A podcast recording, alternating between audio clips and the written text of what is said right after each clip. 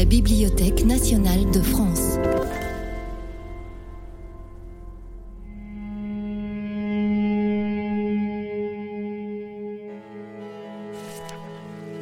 Les voyages de Pétrarque.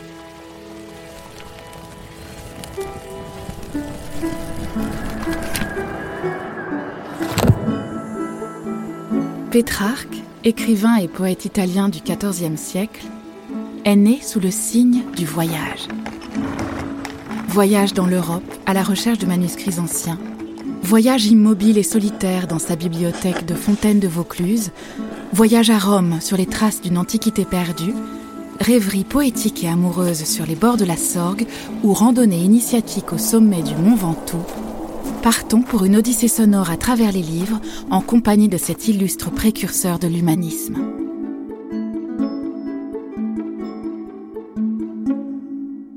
Épisode 1 Le voyage humaniste.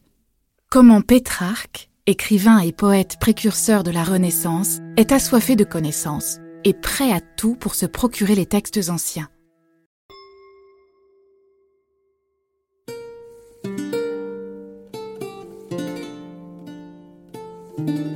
Nous connaissons la vie de Francesco Petrarca à travers sa correspondance. Lettre familière, lettre de vieillesse, qui nous offre un témoignage précieux de son existence et de la légende qu'il en fait. De son enfance en exil jusqu'à son installation à Avignon, au service du cardinal Colonna, cet étranger partout, comme il aime à se définir, nous raconte les débuts d'un itinéraire hors du commun.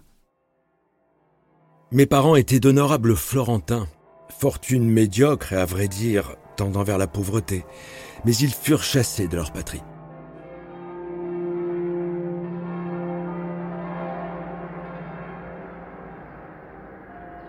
Je suis né en exil à Arezzo, l'année 1304. Le destin ou ma propre volonté ont fragmenté mon existence jusqu'à aujourd'hui. J'ai passé partie de la première année de ma vie à Arezzo, les six suivantes à Incisa, dans le domaine familial, à 14 000 pas au-dessus de Florence. La huitième à Pise. La neuvième et les suivantes en Gaule transalpine sur la rive gauche du Rhône, dans une ville qui s'appelle Avignon. Là donc, près de la rive d'un fleuve balayé par les vents, j'ai passé mon enfance sous la houlette de mes parents. Et ensuite toute ma jeunesse sous celle de mes vanités non cependant sans escapade. En effet, à cette époque, Carpentras, petite cité proche du fleuve vers l'est, m'a abrité pendant quatre ans entiers, et pendant deux ans j'ai appris un peu de grammaire, de dialectique et de rhétorique, autant en tout cas qu'on apprend d'ordinaire dans les écoles.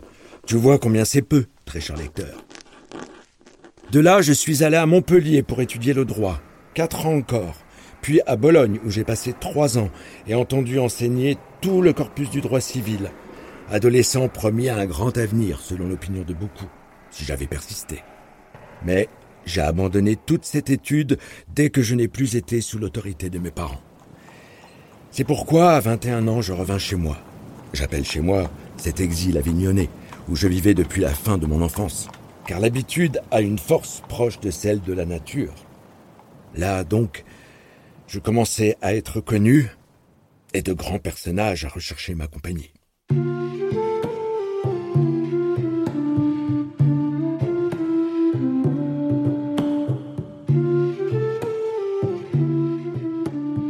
Né en Italie, c'est pourtant plus de la moitié de sa vie que Pétrarque passe dans le royaume de France. Entre Moyen Âge et Renaissance, il est à la fois un homme du monde d'avant et du monde d'après. Explorateur du monde des idées, Amoureux des livres et des textes, il invente un nouveau modèle de culture qui gagnera le reste de l'Europe au XVIe siècle, l'humanisme. Ce vaste mouvement s'appuie sur un rassemblement sans précédent du patrimoine littéraire, intellectuel et artistique de l'Antiquité. Pétrarque est chrétien, mais il arrive à conjuguer sa foi avec les valeurs de l'Antiquité non chrétienne. Très tôt, il se passionne pour les auteurs classiques latins comme Cicéron et Virgile, et nous fait ici le récit d'une nuit de 1320, scène primitive et décisive. Depuis l'enfance, à une époque où les autres restent bouche bée devant Prosper ou Ésope, je ne laissais passer aucune occasion, prêt à tout sacrifier pour acquérir où que ce fût des livres de Cicéron. Il se trouva un jour que, par une inspiration peu compréhensible, mais en tout cas bien peu indulgente, tous les livres que j'avais pu acquérir de Cicéron en même temps que quelques ouvrages poétiques furent sous mes yeux, sous prétexte qu'ils me détournaient de travaux plus lucratifs, tirés de la cachette, ou craignant ce qui arriva après je les avais dissimulés, et livrés aux flammes tout comme des livres hérétiques. À ce spectacle, je me pris à gémir comme si j'avais été moi-même jeté dans ce feu. Me voyant dans pareille tristesse, mon père, je me souviens, arracha tout à coup au feu deux livres que l'incendie avait presque consumés, et tenant Virgile dans la main droite et la rhétorique de Cicéron dans la gauche, me les tendit en souriant, l'un et l'autre, alors que j'étais toujours en pleurs. Prends, dit-il, celui-ci, le meilleur qui soit, pour consoler ton cœur. Celui-là, pour t'aider un peu dans tes études de droit civil. Consolé par ses compagnons peu nombreux mais si importants, je ravalai mes larmes. Mon plaisir, d'autant plus fervent qu'il avait été interrompu, revint plus fervent encore.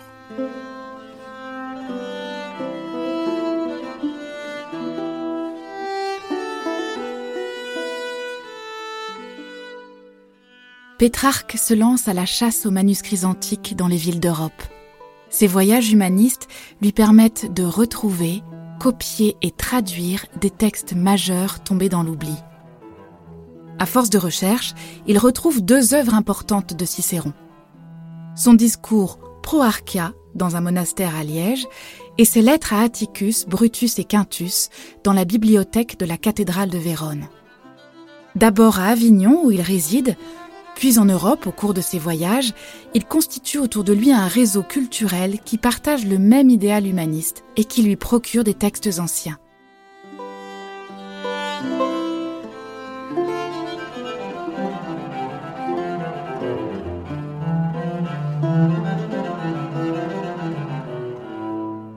Quand mes amis au moment de partir me demandaient, comme cela se fait, ce que je souhaitais qu'ils m'adressent depuis leur patrie, je répondais seulement des livres, surtout ceux de Cicéron. Je remettais des mémoires et j'insistais, verbalement et par écrit. Et combien de prières, d'argent à ton avis ai-je envoyé Et non seulement en Italie, où j'étais assez connu, mais en France, en Allemagne, et jusqu'en Espagne et en Grande-Bretagne. Voici qui va t'étonner, j'en ai même envoyé en Grèce, et là où j'espérais un Cicéron, j'ai trouvé un Homère. Il m'est arrivé en grec, et devenu latin par mes soins et à mes frais, il habite aujourd'hui chez moi, de plein gré, au milieu des latins. Que veux-tu? Un labeur opiniâtre vient à bout de tout, dit Virgile. À force de travail et de soins, je réunis nombre de petits ouvrages, souvent en plusieurs exemplaires, mais rarement tel ou tel de ceux que je souhaitais le plus. Si bien que, comme cela se produit souvent dans les affaires humaines, beaucoup de choses me manquaient, tandis que j'en avais d'autres en surabondance.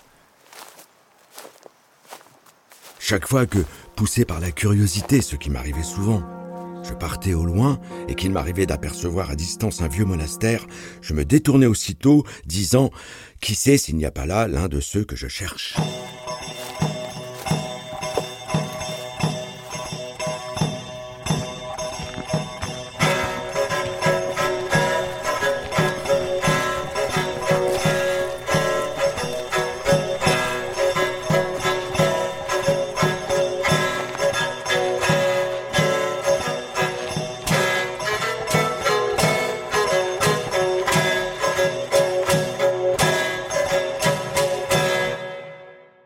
Pour se ressourcer de sa vie publique autour des princes, des prélats, des papes et des rois, c'est surtout dans les textes que Pétrarque aime à voyager.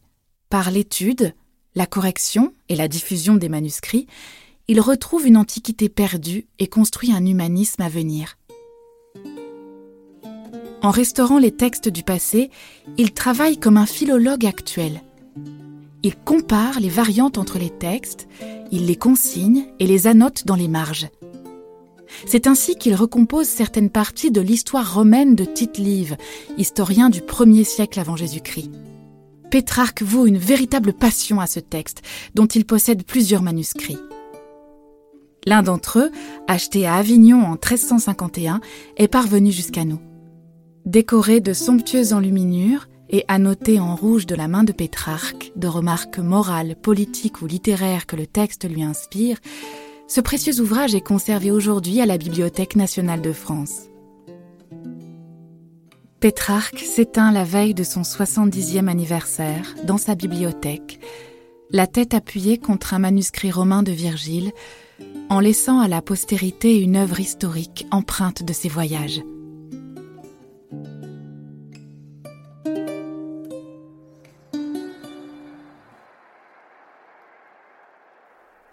Voyageons avec lui à la rencontre de sa vie et de son œuvre.